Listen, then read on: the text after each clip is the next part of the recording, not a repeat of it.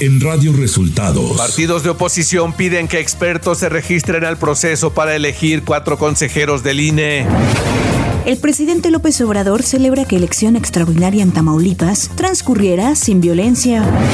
La rehabilitación de la Terminal 2 del Aeropuerto Internacional de la Ciudad de México tiene un 27% de avance, informa Claudia Sheinbaum. Esto y más en las noticias de hoy. Este es un resumen de noticias de Radio Resultados. Bienvenidos al resumen de noticias de Radio Resultados. Hoy es 20 de febrero y ya estamos listos para informarle Valeria Torices y Luis Ángel Marín. Quédese con nosotros, aquí están las noticias. La mañanera. Este lunes en la conferencia de prensa el presidente Andrés Manuel López Obrador celebró que la elección extraordinaria en Tamaulipas transcurriera sin violencia. Se convocó a una elección extraordinaria que se llevó a cabo ayer. Lo más importante de todo es que no hubo confrontación, no hubo violencia, una denuncia sobre un posible fraude electoral, una y luego de que en la pasada edición del semanario Proceso se diera a conocer que hay una familia que hace negocio con contratos de la Sedena, el presidente López Obrador dijo que se inclinaba por la honestidad de la Secretaría de la Defensa Nacional. O sea, si tengo que decidir ahora entre Proceso y la honestidad, en este caso de la defensa, me inclino por la honestidad de la Secretaría de la Defensa. La jefa de gobierno de la Ciudad de México, Claudia Sheinbaum, asistió a la conferencia mañanera de este lunes y dio a conocer que las obras de rehabilitación de la Terminal 2 del Aeropuerto Internacional de la Ciudad de México tienen un avance del 27% y se prevé que concluyan en junio de este año. La inversión total que se está haciendo es de 475 millones de pesos. Los 75 millones adicionales que habíamos presentado es porque a la hora de excavar se descubrió que parte de la infraestructura sanitaria de drenaje, habría que rehabilitarla y entonces la estamos rehabilitando. La superficie de intervención, 52.290 metros cuadrados y vamos en un avance real del 27%, se terminará en junio del 2023. Y luego de que la conferencia del episcopado mexicano externara su preocupación por el plan B de la reforma electoral, el presidente Andrés Manuel López Obrador dijo lo siguiente. Pero cuando se habla de la iglesia, que está apoyando a un bloque conservador en México, yo digo, no, esto no tiene que ver con el Papa Francisco, porque él ha condenado a los saqueadores, él ha condenado a los que explotan, a los que humillan a los pobres. Radio Resultados Nacional.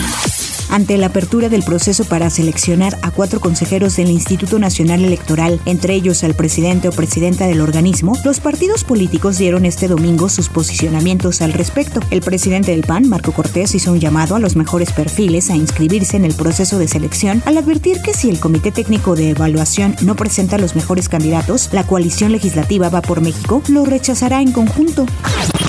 El líder nacional de Morena, Mario Delgado, dijo que los nuevos consejeros del Instituto Nacional Electoral deben ser autónomos, imparciales y tener el compromiso, el deber moral de sacar a este organismo de la podredumbre y buscar su transformación profunda. Delgado insistió en que quienes lleguen al INE deben ser personas íntegras, honestas e incorruptibles, con un espíritu demócrata y gran vocación de servicio. Por el PRI, el coordinador de los diputados federales, Rubén Moreira, convocó a exministros de la Corte, maestros eméritos, abogados, académicos universitarios, sociólogos, politólogos, a quienes ya han estado en la OPLES, a que se registren en el proceso para que se seleccionen a los mejores perfiles. Agregó que en el PRI no creen en las cuotas, sino en los perfiles, subrayó Moreira Valdés y dejó en claro que rechazan el procedimiento de insaculación en la selección de consejeros. Ricardo Monreal dio a conocer que el Senado asumirá sus funciones con responsabilidad para analizar y discutir la reforma electoral. Afirma que las comisiones de gobernación y de estudios legislativos segunda circularon un proyecto de dictamen que no aprueba la modificación al artículo 12 de la Ley General de Instituciones y Procedimientos Electorales que planteó la Cámara de Diputados. El presidente de la Junta de Coordinación Política del Senado precisó que si las comisiones y el Pleno del Senado avalan este dictamen, se consultará a la Asamblea si los 429 artículos restantes que forman parte de la reforma electoral se turnan al Ejecutivo Federal. La Fiscalía General de la República, con el apoyo de la Secretaría de Relaciones Exteriores, logró la extradición de México de Mijaí Alexandru Preda, presunto líder internacional de la mafia rumana, que dispuso ilegalmente de dinero en efectivo de cajeros automáticos en diversos estados de la República, principalmente en Cancún, Quintana Roo, cuyo operador en el país era Florian Tudor. Según la investigación, es considerado líder de la organización criminal internacional denominada Banda de la Ribera Maya. Economía. De acuerdo a cifras de la Organización para la Cooperación y Desarrollo Económicos, OCDE, el índice de productividad laboral en México, que mide el Producto Interno Bruto por hora trabajada en el país, se ubica actualmente 4.1% por debajo del nivel que tenía antes del inicio de la pandemia. En el año 2019, México ha sido el país que más ha visto caer su productividad laboral tras la crisis sanitaria ocasionada por el COVID-19 entre las 40 naciones que mide la OCDE. Clima. Para este lunes se prevé que un nuevo frente frío producirá lluvias fuertes en Baja California Sur, Sonora y Chihuahua, ambiente frío y la posible caída de nieve o aguanieve en las sierras de Baja California, Sonora y Chihuahua. Además, habrá vientos con rachas de 50 a 70 kilómetros por hora y tolvaneras en zonas de Chihuahua y Durango. Ciudad de México.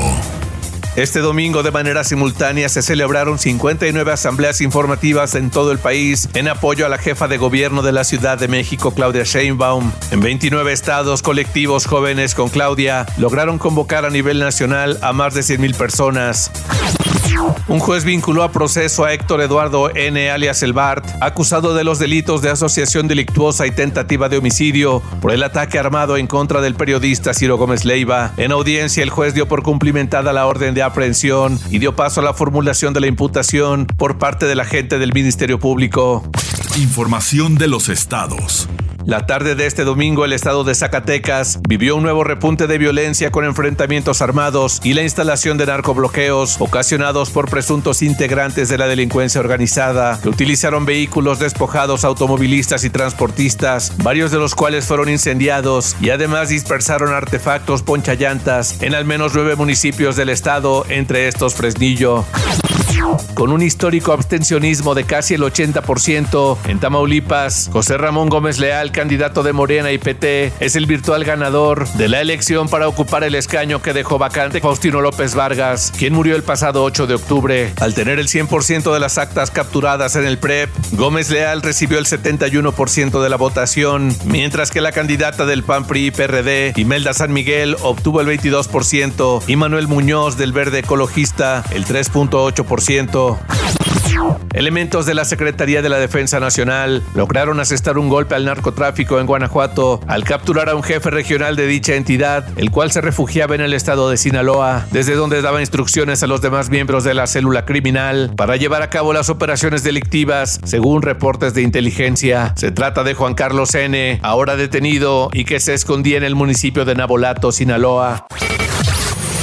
Radio Resultados. Internacional.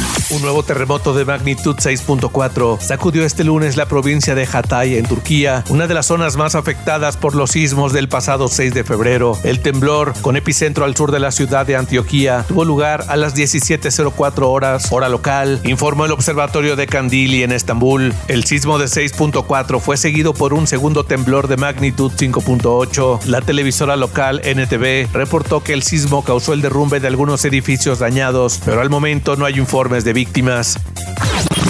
El presidente de Estados Unidos Joe Biden realizó una visita sorpresa a Kiev y se reunió con su homólogo ucraniano Volodymyr Zelensky, declarando su apoyo inquebrantable en una muestra de solidaridad a medida que la invasión de Rusia se acerca a la marca de un año. Biden, quien originalmente tenía previsto visitar Polonia esta semana, apareció en la capital ucraniana a las 8 horas de este lunes.